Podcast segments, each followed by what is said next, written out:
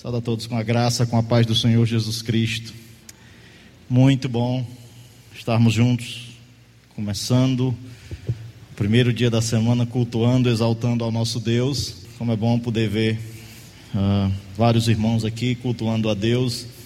Também louvamos a Deus pela vida de você que nos visita nessa noite. Muitas pessoas nos visitando, você é muito bem-vindo aqui para juntos cultuarmos e exaltarmos a Jesus, Rei dos Reis, Senhor dos Senhores e que nosso desejo é que a palavra fale ao seu coração, que você creia em Jesus como seu único Salvador pessoal. Também louvamos a Deus pelos que estão conosco a partir de casa, pela rádio Seara ou pelas lives do YouTube e do Facebook. É muito bom estarmos juntos cultuando a Deus. Queria chamar até aqui para trazer a mensagem da palavra do Senhor, o nosso irmão João Vitor.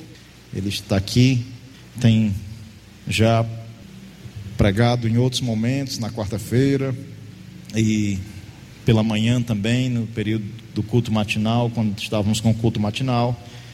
E ele tem ah, amado a palavra e manifestado esse desejo de estar servindo também nessa área. E nós teremos ele trazendo a palavra do Senhor nessa noite para nós. Nós vamos orar por ele. Ah, 1 Timóteo, Paulo escrevendo a Timóteo na primeira epístola, capítulo 4, versículo 15, ele diz que ninguém despreze a mocidade de Timóteo. A mesma coisa eu digo para você que ninguém despreza a sua mocidade, mas torna-te padrão dos fiéis na palavra, no procedimento, no amor, na fé e na pureza. Vamos orar pelo nosso irmão, pela palavra do Senhor nessa noite. Também ah, Romanos capítulo 12, versículo 15 diz: Alegrai com os que se alegram, chorai com os que choram. Nossos irmãos Marcelo e Nazareno, ele Hoje, por volta de três e meia da tarde, eles perderam, a mãe deles faleceu. Estejamos orando, irmão Leiva já esteve no início orando aqui, e que nós, como igreja, também estejamos orando pelo conforto de Deus sobre a vida dos irmãos e daqueles familiares, tá bom? Vamos orar?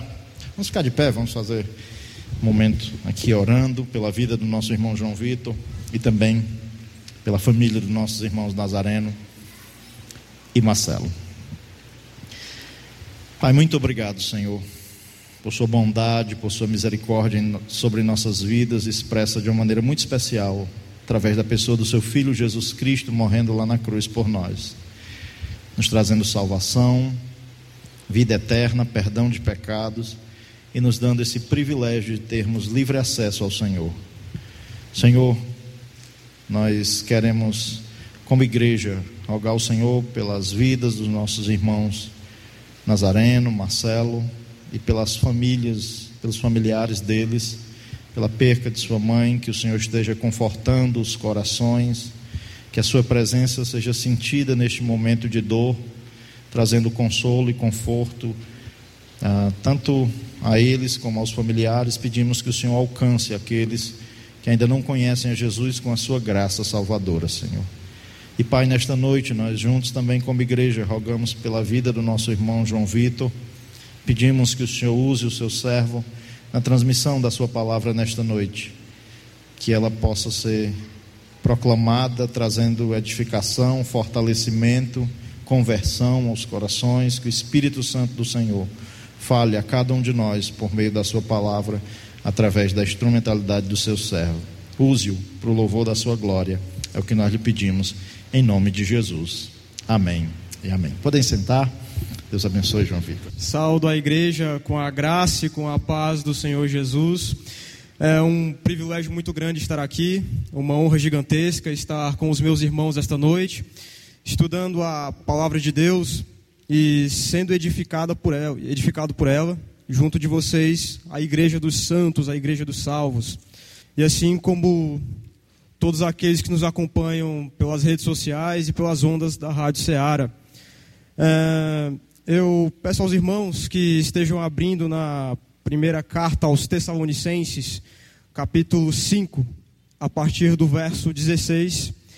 Nós iremos ler até o verso 22. É, repetindo para quem não pegou, primeira carta aos Tessalonicenses, capítulo 5, versículos 16 ao 22. Certo, vamos seguir a leitura da palavra de Deus. Alegrem-se sempre, orem continuamente, Deem graças em todas as circunstâncias, pois esta é a vontade de Deus para vocês em Cristo Jesus. Não apaguem o espírito, não tratem com desprezo as profecias, mas ponham à prova todas as coisas e fiquem com o que é bom.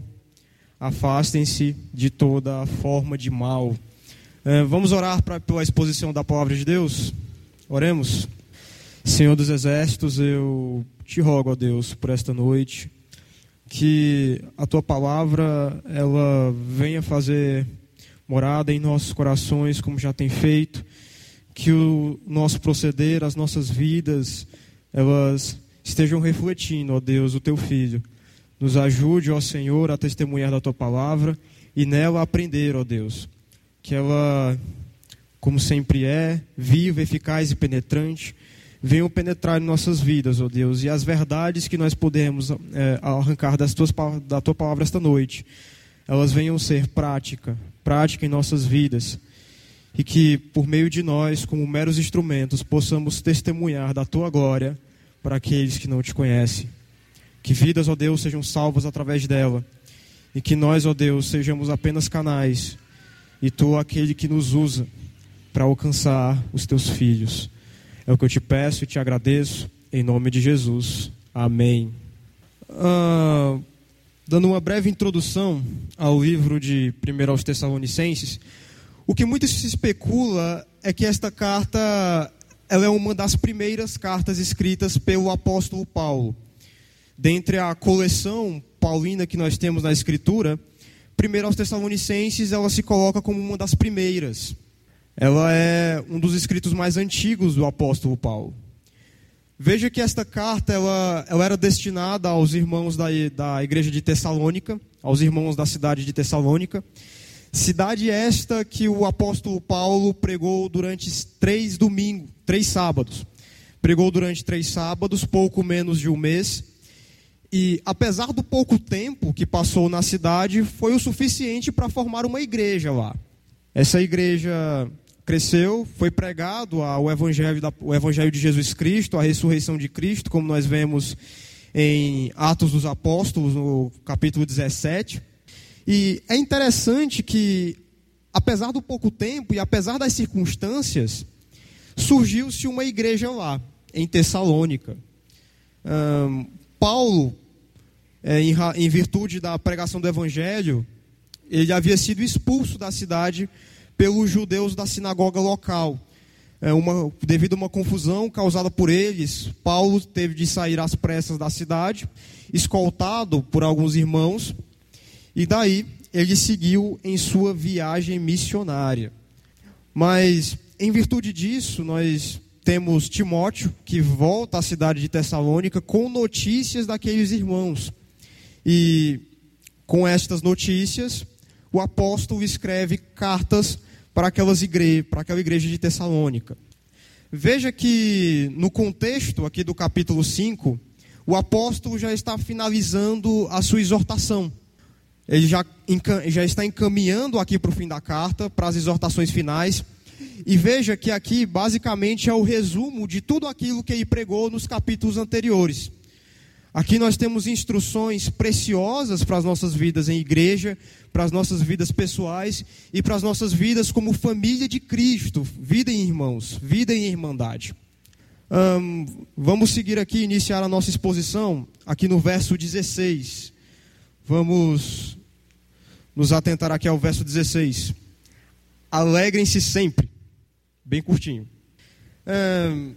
Veja que Paulo ele aqui, como foi dito, ele estava se dirigindo a novos convertidos.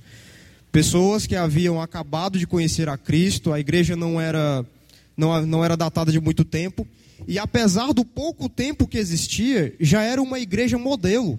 Já era uma igreja modelo para para a região da Macedônia, Macedônia que era uma das províncias romanas, uma das maiores, e Tessalônica era a cidade era a cidade capital desta província.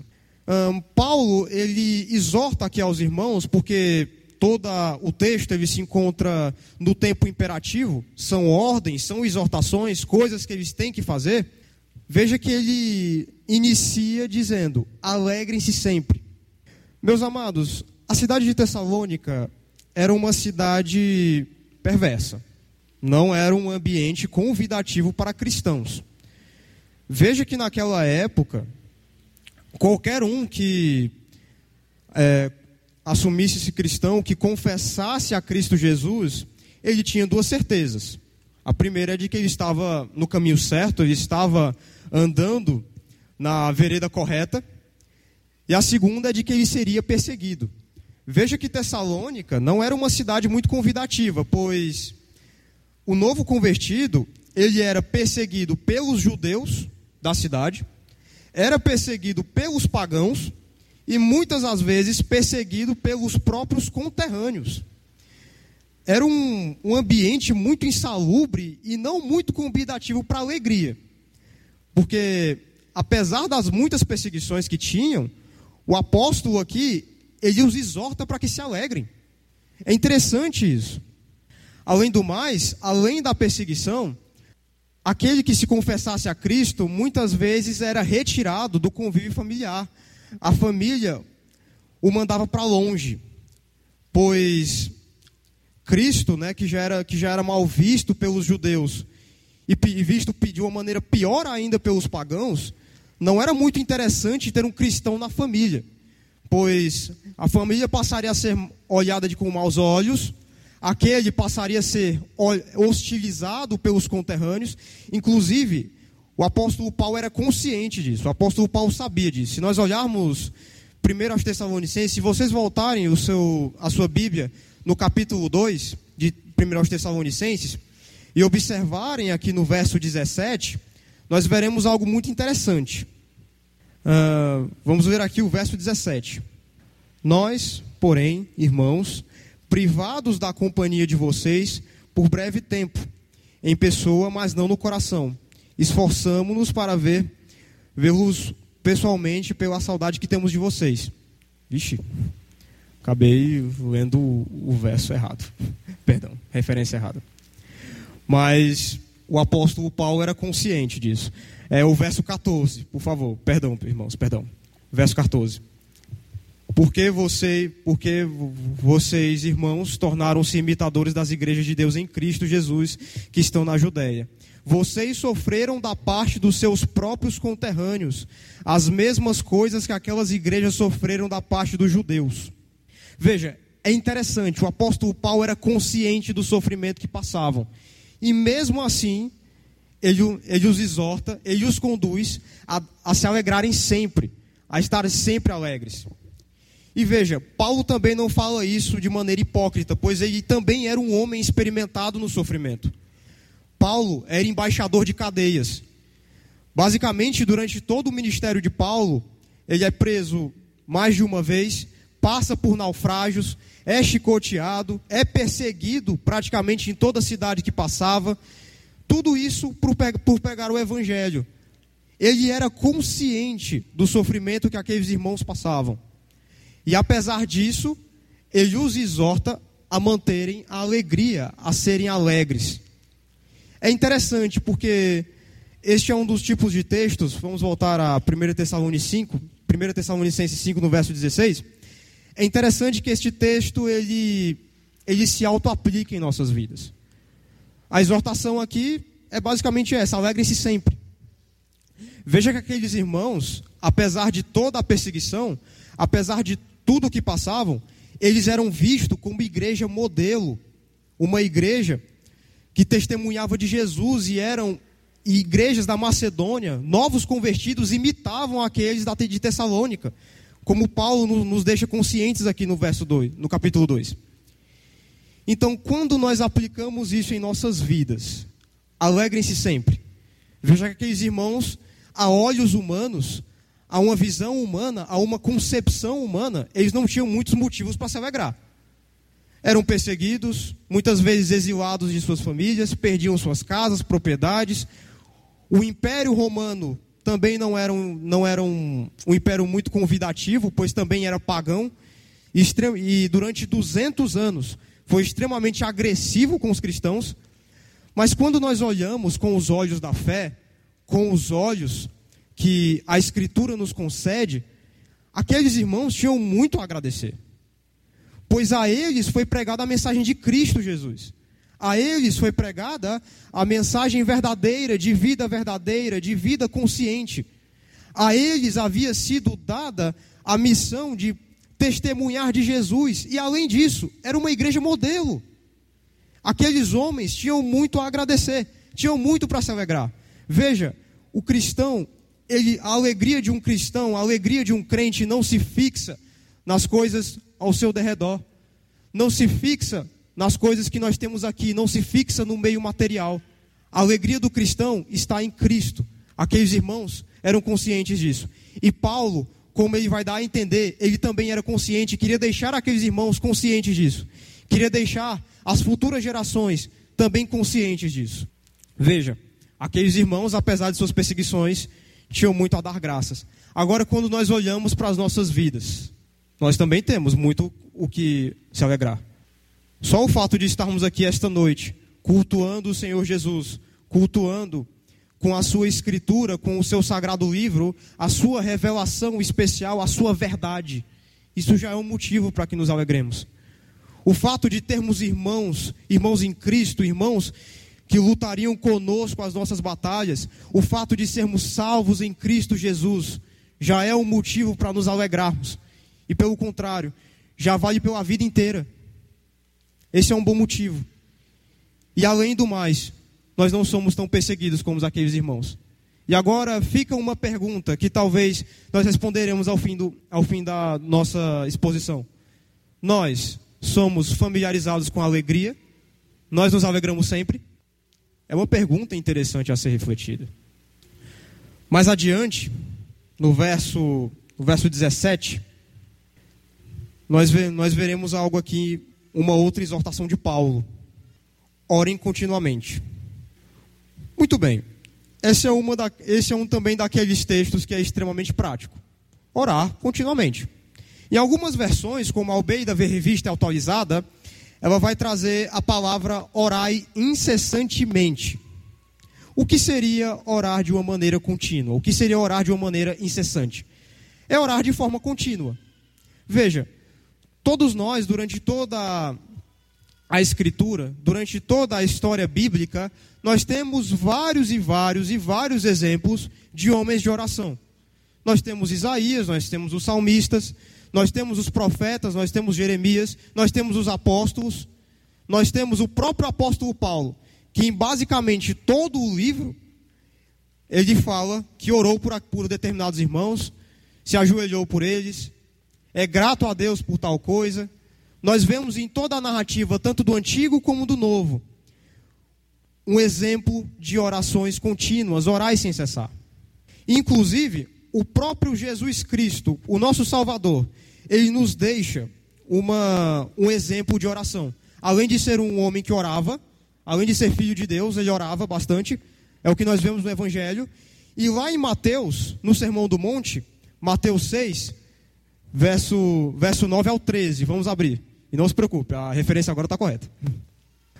Mateus 6, a partir do verso 9 até o verso 13. Vamos abrir. Mateus capítulo 6, verso 9 ao 13. Vamos, vamos ver. Vocês orem assim: Pai nosso que estás nos céus, santificado seja o teu nome. Venha o teu reino, seja feita a tua vontade, assim na terra como no céu. Dai-nos hoje o pão de cada dia. Perdoai as nossas dívidas, assim como perdoamos os nossos devedores. E não nos deixem cair em tentação, mas livra-nos do mal porque teu é o reino, o poder e a glória para sempre. Amém. E amém. Veja que, é, que veja que este é o exemplo de oração que o Senhor Jesus nos deixa. Este, o Senhor Jesus, um homem que viveu, o Filho de Deus que viveu sem pecado, que viveu de maneira irrepreensível, ele nos deixou um exemplo de oração.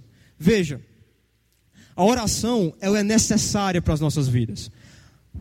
A oração é um momento que nós temos de comunhão com o Pai.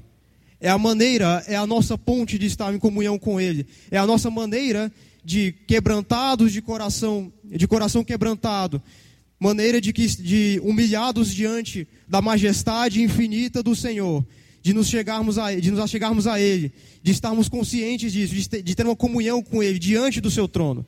A oração é o meio pelo qual o Senhor nos deixou para termos comunhão com ele. Este é o meio de falarmos com ele diretamente. E veja, e além disso, é a maneira de nós reconhecermos quem nós somos. É um ato de fé.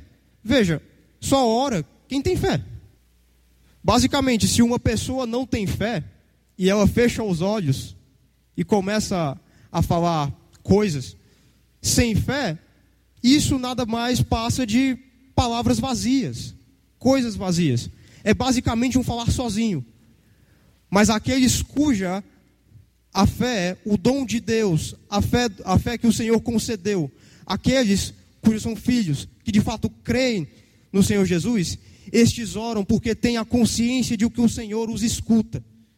Nós oramos porque sabemos que o nosso Pai está ouvindo.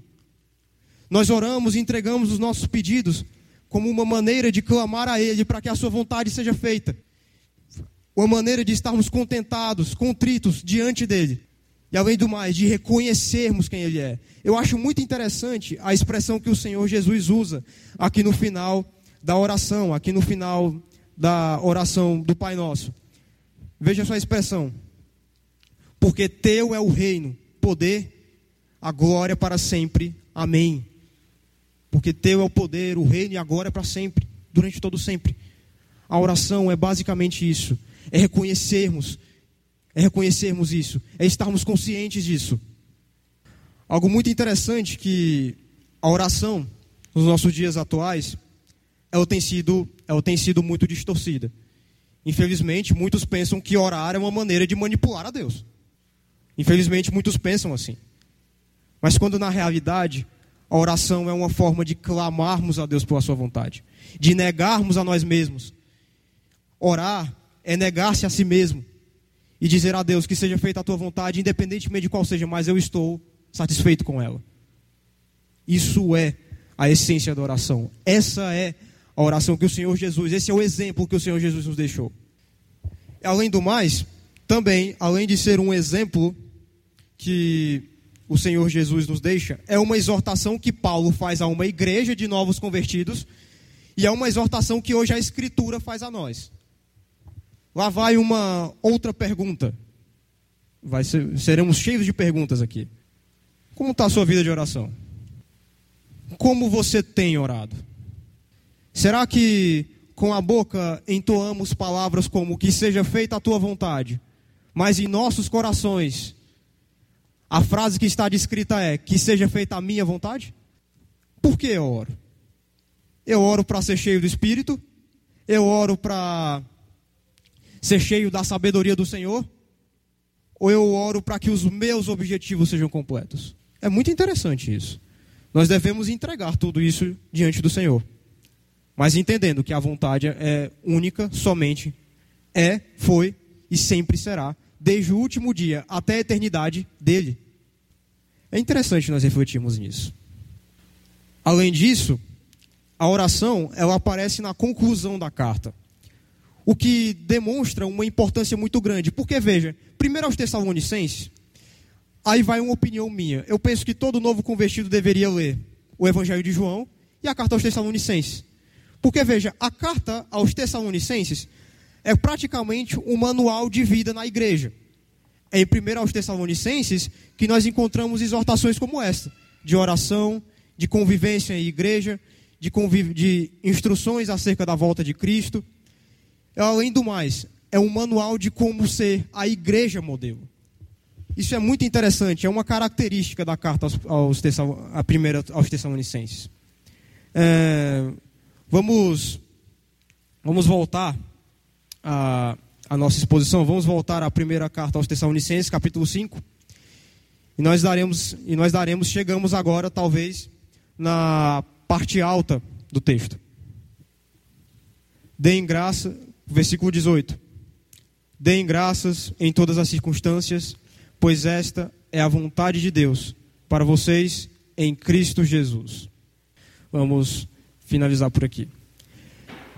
Veja, isso é algo interessante. Aqueles irmãos, como foi dito no início, eles não se encontravam numa situação muito favorável. Tessalônica, além de ser uma cidade que perseguiam, era uma cidade perversa. Veja que era um ambiente extremamente imoral. Os, o, os habitantes de Tessalônica, em sua grande maioria, eram pagãos. E além do mais, Tessalônica era uma cidade portuária. Significa que não haviam apenas gregos e macedônios naquele lugar. Haviam gente de todo tipo, de toda localidade, cultos a vários e vários deuses, culturas diferentes, incluindo culturas que tinham uma exaltação muito grande pelo, pelo, pela sexualidade e, na, e na, em suas grandes maiorias era, eram demonstrações públicas, eram extremamente imorais. E além disso, perseguiam quem não concordavam com tais doutrinas. Veja, apesar da perseguição, apesar de, das dificuldades, apesar de tudo que os rodeava, que, como foi dito, a olhos humanos não era, não era, muito, não era muito saudável. Mas quando nós, vemos, nós, quando nós olhamos aos olhos da fé, aos olhos que a Escritura nos concede, aos olhos que, é, que, que o Espírito Santo nos concede, veja, aqueles, aqueles homens estavam bem demais só pelo fato de terem a mensagem de Cristo Jesus. E agora o apóstolo, vamos nos atentar aqui à parte A do versículo, a primeira parte. Deem graças em todas as circunstâncias. Ah, essa é a primeira parte do verso 18. Basicamente, dar graças em todas as circunstâncias é simplesmente ser, ser agradecido. O texto que aparece aqui basicamente é: sejam gratos em todas as circunstâncias. Veja que eu entendo que nós, enquanto cristãos, nós, enquanto pessoas, nós temos uma vida e nessa vida acontecem coisas não tão agradáveis assim. Como, por exemplo, alguém lhe passou a perna. Veja, quando, alguém, quando isso acontece, a vontade que dá mesmo é de xingar. De xingar, reclamar, falar, até mesmo reclamar com o próprio Deus, como Jonas uma vez fez, o profeta Jonas. Mas é interessante que o apóstolo, ele nos exorta, ele estava exortando aqueles irmãos, e agora a Escritura nos exorta a viver uma vida grata a Deus. Vamos usar o exemplo lúdico aqui, o exemplo de alguém lhe passar, as, lhe passar a perna, lhe passar para trás. Alguém que lhe devia dinheiro e simplesmente não pagou. Meus amados, não é simplesmente dar graças a Deus pelo pecado. Mas veja que até nas coisas ruins nós temos motivo para dar graças. E eis, aí os, e eis aí o porquê. Porque o Deus a quem servimos, porque o Deus que criou os céus e terra, cujas belas mãos moldaram cada um que está aqui, cujas belas mãos escreveram vidas, salvaram vidas, enviou seu único filho. Este nada passa diante dos seus olhos. É um Deus cuja justiça é perfeita. Nada passa diante dele. E nada ficará impune. Mesmo em situações onde somos enganados, onde perdemos coisas, onde coisas ruins acontecem, aonde o seu patrão chato lhe caluniou, aonde o seu irmão lhe prejudicou, você ainda tem motivo para dar graças, porque você serve a um Deus que é santo, que é justo e cuja o seu reino durará para todo sempre. Eis o grande motivo para dar graças. Uma outra razão de, para darmos graças é o fato de estarmos todos acordados aqui, todos vivos. Todos nós estamos vivos aqui, vendo a palavra, Todos nós estamos sendo edificados por ela. Todos nós estamos tendo contato com este livro maravilhoso aqui. Um outro grande motivo para dar graças. Eis mais um motivo. Nós temos irmãos em Cristo, uma família em Cristo.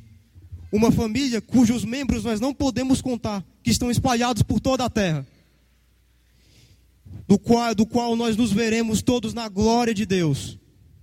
Sejam aqueles vivos, sejam aqueles que já partiram temos a consciência de que aqueles que morreram com Cristo Jesus, estes nós veremos na glória do Pai eterno. Um outro motivo para dar graças. Nós temos muitos motivos para viver uma vida grata, meus amados. Muitos motivos. Motivos dos quais poderíamos ficar a noite inteira aqui descrevendo cada um deles. E ainda não seria o suficiente. Por isso, eu deixo a vocês. Por que vocês têm razões para dar graças? E além do mais, até mesmo em nossas famílias. Eu sei que cada um aqui tem um irmão que pode ser chato na família. Um irmão que pega no seu pé. Às vezes a sua família não é crente, não entende. Mas até nisso você tem, você tem que dar graças. Porque esta é a família que o Senhor Deus lhe deu. Esta é a família que o Senhor Deus lhe deixou. E você serve de testemunha para eles. De testemunha, que pelo seu testemunho, talvez, vidas sejam salvas. Eis um grande motivo para dar graças. E aqueles irmãos, eles também tinham, só pelo fato de ter Cristo Jesus, apesar de todas as perseguições. E veja, e nós que estamos aqui cultuando a Deus de forma livre, tendo acesso, livre acesso à palavra de Deus, coisa que na época nem eles tinham, e muitas das vezes a primeira atitude que vem à cabeça é reclamar. E isso aqui também é uma coisa importante até mesmo para os nossos relacionamentos. Quem é que gosta de viver uma vida com alguém que vive reclamando? Uma pessoa amarga, que nada tá bom, nada serve, tudo tá ruim. Uma pessoa que não é satisfeita, uma pessoa que está sempre reclamando, nunca agradece, que só critica, faz críticas desconstrutivas e muitas às vezes desnecessárias. Quem gosta de viver com uma pessoa assim? Ninguém. Mas uma coisa muito interessante é que Todos nós, em algum nível, somos assim. Todos nós, sem exceção. Todos nós já reclamamos com Deus com alguma, com alguma coisa. Todos nós já fomos mal, mal agradecidos por coisas. Quantos de nós já não reclamaram por não ter dinheiro para pagar as contas no fim do mês? Quantos de nós deixaram de perdoar o irmão porque a ofensa era grande demais? Quantos de nós fizemos coisas que desagradavam a Deus, e ainda assim fomos capazes de maldizer. Quantos de nós? Por isso, meus amados, uma vida grata, uma vida que é uma vida que é vivida com gratidão, com gratidão a Deus, é uma vida que é uma vida da qual você se relaciona fácil, porque é grato. Veja, quando, quando é o João Vitor aqui, quando é o Vitor que está aqui falando, quando é o Vitor que se relaciona, quando é o Vitor que se relaciona com os irmãos, que faz coisas, veja, nada dá certo, tudo sai errado. Mas quando é o Senhor Jesus que vive em mim, mas quando é o testemunho de Cristo, quando a, a vida que eu vivo é a vida de Jesus, quando a vida que eu vivo é teste, testemunha do, da vida irrepreensível de Jesus, do meu Salvador, parece que tudo simplesmente melhora. Porque esta é a vontade de Deus para as nossas vidas. Quando vivemos Cristo, é uma vida correta, mas quando vivemos nós, é o sinal de que estamos errados. O nosso caráter não nos permite, o nosso caráter, o nosso coração palpita por louvor próprio. O nosso coração palpita por uma justiça própria. O nosso coração anseia para que o louvor seja para nós, para que a gratidão seja para nós. O nosso coração anseia ter participação de alguma coisa. O nosso coração anseia para que, tivemos, que tenhamos coisas. Mas veja, não temos nada. Quando tomamos consciência de que não temos nada, ser grato a Deus se torna muito mais fácil. Porque tudo que temos é lucro. Ninguém reclama de lucro. Veja, ca... veja, muitos de vocês aqui vieram com um carro para cá. Muitos de vocês. Quantos de vocês acreditam que este carro durará para sempre? Ninguém. Quantos de vocês acreditam que suas roupas, que com suas, que suas roupas durarão para sempre? Ninguém. Nós viemos dos ventres de nossas mães, nus, sem nada. Voltaremos à terra sem nada, somos apenas pó. Quando tomamos consciência disso, vivemos uma vida grata. Uma vida que é grata, uma vida que é de gratidão a Deus. E os nossos relacionamentos se tornam totalmente mais fáceis. Incrivelmente mais fáceis. Paulo era consciente disso. E ele queria tornar aqueles irmãos conscientes disso. E eu creio que, pelo testemunho que a igreja primitiva deixou para nós, eles entenderam o recado. Homens que viveram vidas irrepreensíveis, deram suas vidas pela igreja. Quando, quando nós olhamos a história da igreja, temos testemunhos de homens que foram mortos louvando a Deus. Homens que se entregaram aos leões, louvando a Deus. Um exemplo muito interessante é o exemplo de um homem chamado Inácio de Antioquia. Eu, eu já usei o exemplo dele várias vezes. Ele escreveu uma carta para um outro, outro homem chamado Policarpo. E nessa carta, na igreja primitiva, ele dizia que se os leões, ele seria jogado no Coliseu romano. E nessa carta ele dizia que se os leões não avançassem sobre ele, ele avançaria sobre os leões. Porque ele queria se oferecer de sacrifício vivo e agradável ao Senhor Jesus. Veja que essa é uma vida que entendeu que não tem nada. E que a vida que tem é lucro. É literalmente o que o apóstolo Paulo fala em Filipenses. Pois para mim viver é Cristo e morrer é lucro. Muito interessante isso. Agora, aí vai uma outra pergunta para a igreja do Senhor. Quantos de nós vivemos uma vida que de fato é agradecida? Quantos de nós somos aptos a perdoar em nome do perdão maior que tivemos? Quantos de nós agradecemos hoje de manhã pela vida que temos? Mas veja, não é agradecer apenas, apenas pela comida que tivemos, não é agradecer porque o sol nasceu, não. É agradecer porque você vive uma vida em Cristo. É agradecer simplesmente porque você tem irmãos. É simplesmente agradecer. Veja que, como eu disse, como foi dito no início e diremos no final, até nas situações ruins, até quando falta mantimento em casa, nós temos por, nós temos por que agradecer. E por, as, e por muitas das vezes nós não agradecemos. A nossa atitude é reclamar do governo, é reclamar com Deus, é reclamar de qualquer, qualquer coisa. Quando na realidade a nossa atitude é, é, é agradecer. E, este é o, e como diz aqui na segunda parte do texto, hum, pois esta é a vontade de Deus para vocês em Cristo Jesus. Mais prático do que isso, impossível. Vontade de Deus em Cristo Jesus para vocês.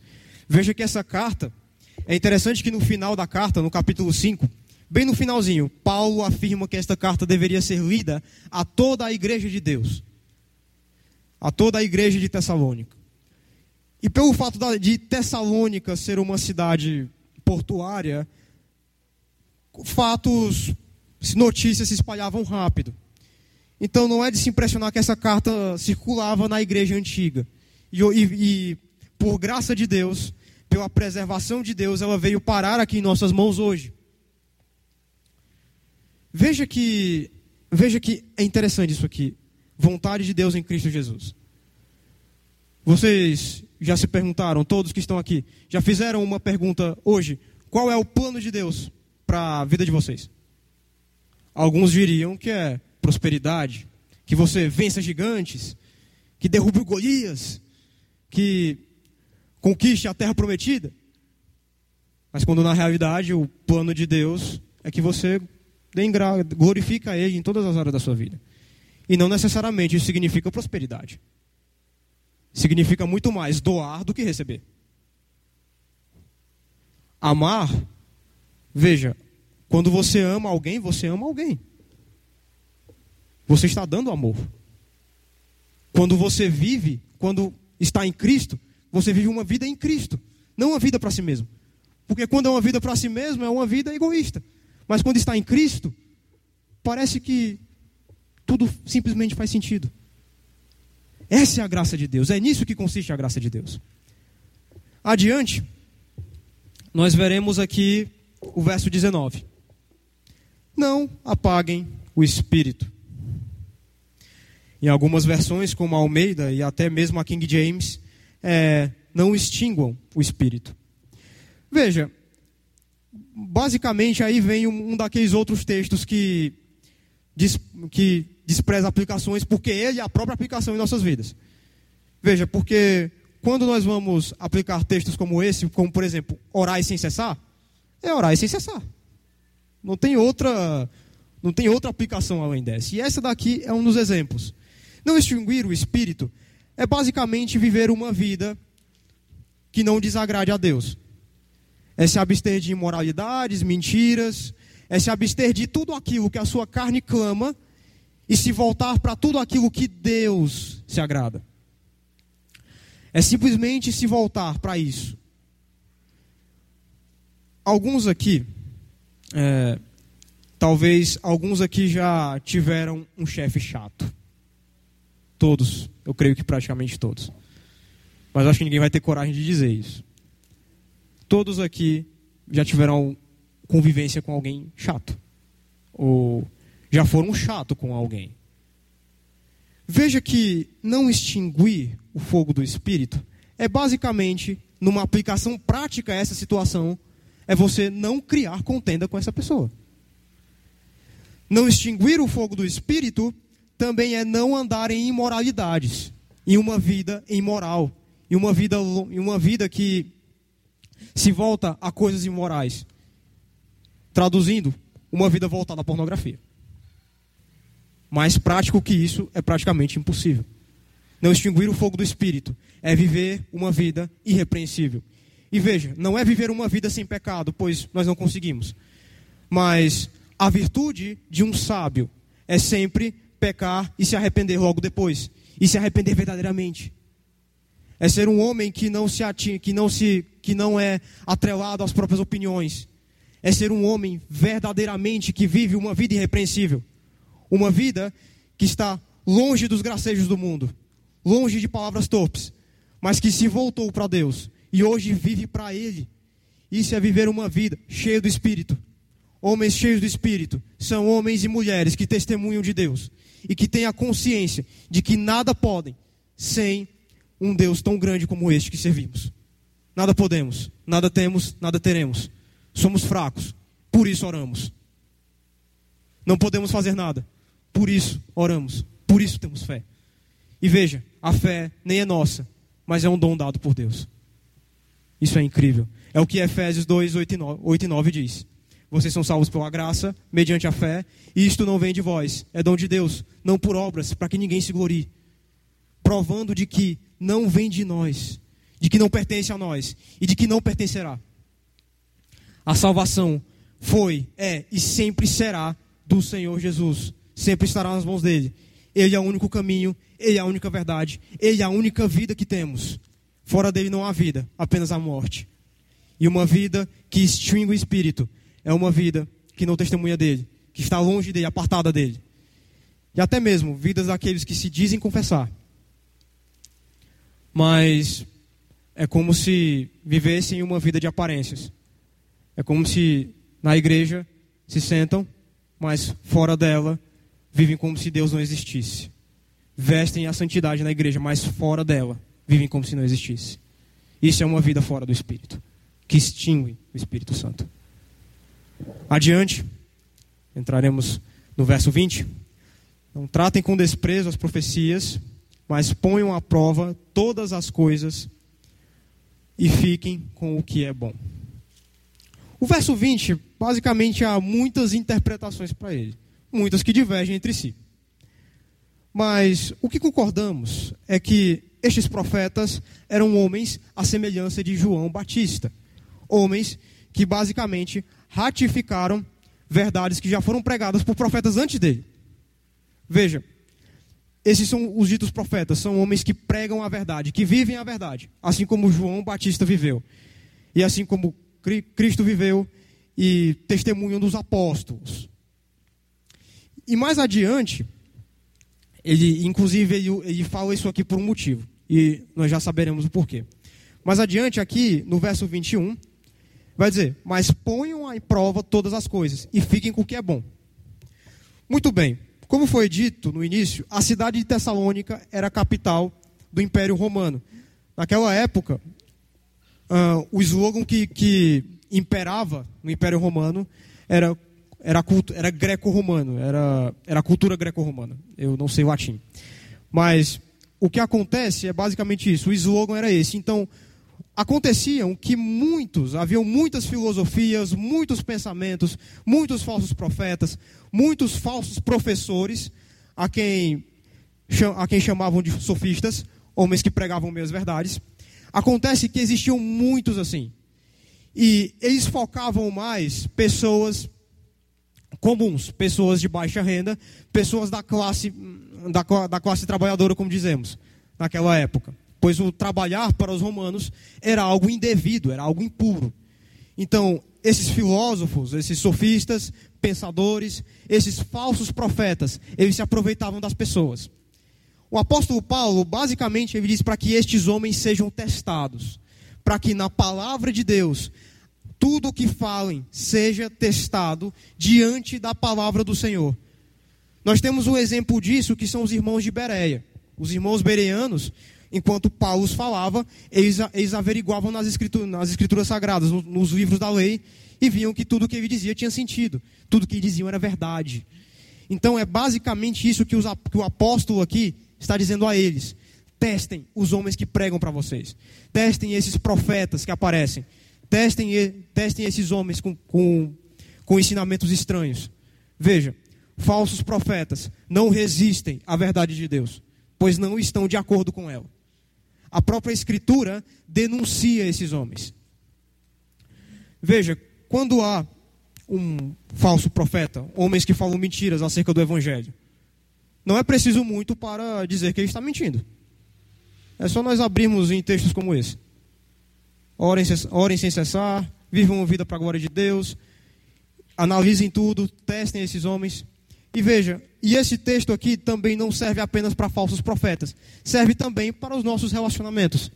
Pessoas que vivemos, pessoas que nós consideramos boas. Testem a cada um pelas Escrituras. Testem a pregação desses homens, testem quem eles são. Pois a Escritura há de revelar. Sejam aqueles, sejam aqueles que falam a verdade, sejam aqueles que falam a mentira. Simplesmente, não existe mentira que impera diante das Escrituras. Nenhuma mentira, nenhuma mentira que foi propagada resistiu em toda a história da igreja. E não vai resistir até que o Senhor Jesus retorne. Mais adiante, nós estamos próximos aqui do fim da nossa exposição, mas ainda teremos é, um, alguns momentos de aplicações. Afastem-se de toda forma de mal. Basicamente aqui, ele fecha o texto, ele fecha a, essa exposição, ele fecha essas exortações com afastem-se do mal. Veja que como eu disse no início e repetirei aqui agora no final, esse texto é basicamente auto, auto-aplicativo. Porque não tem muito segredo. Orar sem cessar, dar graças em tudo, viver uma vida irrepreensível e afastar-se do mal.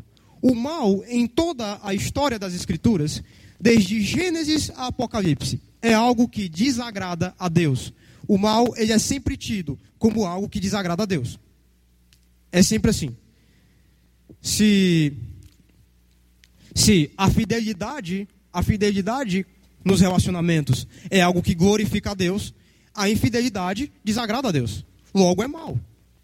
Se a, se o bem dizer, a benignidade, o bom caráter, a honestidade, tudo isso reflete o bem, a desonestidade, a maledicência, os, as contendas, as facções, tudo isso é mal. Se a transparência glorifica a Deus, a omissão, a omissão também não é o que não glorifica a Deus. Se as verdades são de Deus, as mentiras são do diabo. Sempre há esse exame nas escrituras. Sempre o próprio Deus sempre faz esse tipo de análise. Assim quando nós vemos na criação, é narrado em Gênesis 1 que ele que disse: "Faça-se a luz", viu que a luz era boa, o próprio Deus disse que a luz era boa. Ele faz análises do que é bom e ruim. Então, se é assim, o mal é tudo aquilo que desagrada a Deus. Numa, numa, numa aplicação mais prática, é simples assim. Uma pergunta a todos os maridos que estão aqui esta noite. Vocês dariam o telefone às suas esposas, caso elas pedissem? Sem ter receio? As esposas, fariam a mesma coisa sem ter o devido receio? Os irmãos, se algum irmão visitasse você no trabalho, ele ouviria coisas boas? Se algum irmão seu lhe encontrasse na rua, qual é a situação que ele encontraria você? E veja, até nisso, o abster-se do mal é algo, é, algo, é algo que a gente consegue ver, mas quando nós não conseguimos ver, quando os irmãos não conseguem ver, quando estamos dentro de nossas casas, dentro de nossos lares, quando é só nós.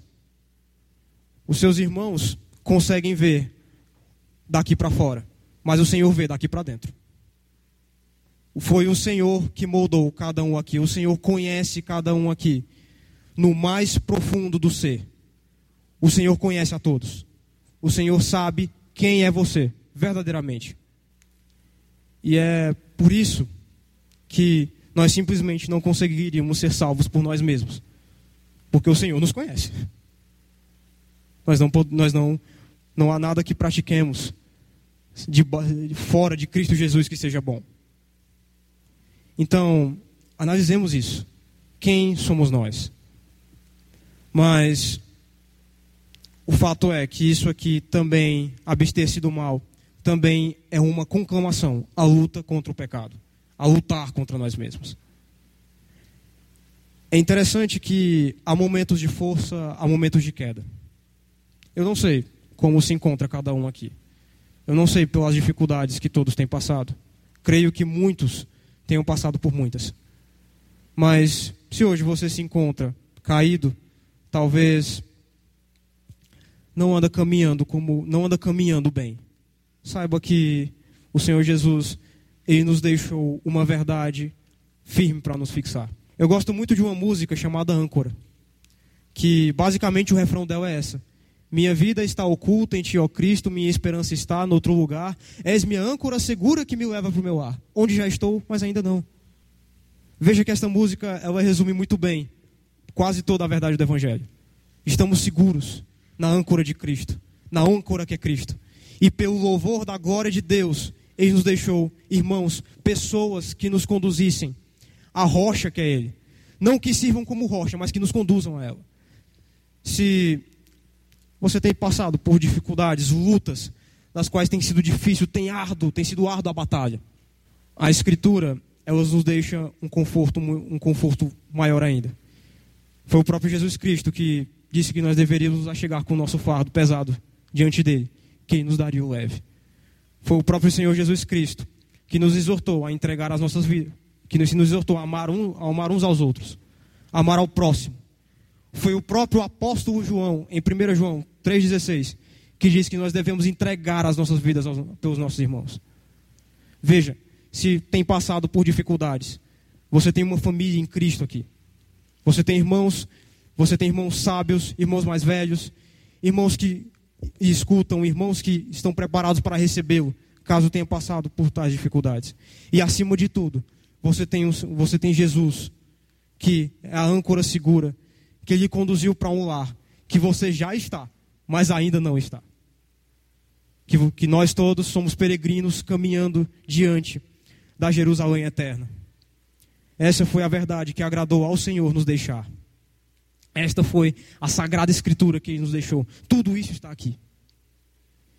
E por isso, meus amados, se podemos ter aplicações práticas, darei três aqui. Podemos arrancar várias e várias e várias aplicações aqui. Por isso, eu, eu os deixo para que o resto vocês reflitam durante a semana. Pois vejam, os nossos cultos são apenas o resumo dos nossos dias. Mas o culto, ele é aqui e lá fora, no seu trabalho, na sua casa, com a sua família, com os seus amigos. Isso tudo é culto no Senhor. Isso aqui é só o resumo dos nossos dias. Então, e um resumo que o Senhor nos ordenou a ter, que tivemos comunhão com os nossos irmãos. Então, eu chamo toda a igreja às aplicações. É, a primeira de todas é a seguinte: orar tendo a consciência de que a vontade do próprio Deus. É não fazer planos, planos dos planos sem estar debaixo de oração, sem estar debaixo do Senhor. É orar sempre. É entregar a vida a Jesus de manhã, de tarde e de noite. Orar é um ato de fé. Então, orem continuamente. E veja, orar sem cessar não é orar das 7 horas da manhã até as 5, às 5, às 5 e 59 do outro dia. Mas orar sem cessar, basicamente, é orar quando acorda, é orar quando sai, é orar quando chega, é orar, estar em comunhão constante com Deus. A segunda aplicação que nós temos é a questão dos, bom, do, dos bons relacionamentos. Viva uma vida grata a Deus. Viva uma vida que agradece a Deus. Viva uma vida consciente de que não tem nada e de que tudo que tem é do, é do próprio Senhor Jesus. Viva uma vida grata a Deus pelo seu trabalho, pela sua família. Viva uma vida que constantemente agradece a Deus por tudo que tem, tanto em atos, quanto em palavras, quanto no próprio testemunho que dá. É, mais adiante, viva uma vida que está afastada do mal, uma vida que tem uma vida irrepreensível, uma vida que quando peca logo se arrepende, uma vida que está em, constantemente em busca da sabedoria de Deus. Pois quando estamos nessa busca, pela glória de Deus, o Senhor nos dá sabedoria para que nós vivamos ela. E nisso consiste toda a, a regra da convivência cristã. Temos o próprio Deus como nosso exemplo. E pelo louvor da graça de Deus, Ele nos deixou testemunhos para que estivéssemos observando e o imitando uma vida irrepreensível. Amém? Bom, eu queria que os irmãos abrissem rapidinho em Romanos, capítulo 1, versículo 16 e 17. É, coisa rápida. Romanos, no capítulo 1, versículo 16 e 17. Certo. Vamos, vamos dar seguida aqui com a leitura da palavra de Deus. Não me envergonhe do evangelho, porque é o poder de Deus para a salvação de todo aquele que crê. Primeiro do judeu, depois do grego porque no Evangelho é revelada a justiça de Deus, uma justiça que do princípio ao fim é pela fé, como está escrito: o justo viverá pela fé. Muito bem, sabemos que o Senhor Jesus, ele nos deixou uma ordem que é o id e pregar o Evangelho a toda criatura. Inclusive, este é um dos momentos. É o momento em que a igreja de Deus, a pregação da palavra, que é responsabilidade una e suficiente da igreja, que é testemunhar de Deus, testemunhar de Cristo. Essa é a responsabilidade nossa enquanto cristãos. É testemunhar do Evangelho. E por isso, o Senhor ele também conduz suas ovelhas até, até, até o seu tempo, até a casa, até a sua casa. Então eu queria fazer uma pergunta. Há aqui, esta noite, alguém que quer entregar sua vida ao Senhor Jesus? Se sim, Levante sua mão. Pois, muito bem. Vamos, vamos orar finalizando o nosso momento aqui. Oremos. Senhor dos exércitos, eu te louvo, Senhor, porque pelo louvor da tua glória o Senhor nos conduziu até aqui. Pelo louvor da tua graça, o Senhor nos deu a tua palavra, da qual nós podemos refletir, nós podemos caminhar justos, conscientes de que ela vem de ti, única e somente de ti. Eu te peço, ó Deus, que o Senhor talhe em nossos corações uma vida irrepreensível, que a tua lei esteja talhada nos nossos corações, esteja talhada no nosso viver e no nosso caminhar. Que nossas vidas elas sejam uma constante proclamação do evangelho de Deus. Então, eu te peço, ó Deus, que o Senhor seja conosco essa semana. Nos ajude, ó Deus, a pôr em prática a tua palavra. Nos ajude, ó Deus, a estar, a estar cientes de que por, por cima de nós há o Senhor, que nos sustém e nos sustenta todo dia e o tempo inteiro. Ó Deus, nos dá uma boa, uma boa semana, nos conduz em casa, em segurança. E, acima de tudo, ó Deus, que vivamos uma vida que está debaixo do teu domínio. Vivamos uma vida, ó Deus, que testemunha de ti. É o que eu te peço e te agradeço, em nome de Jesus. Amém. E amém.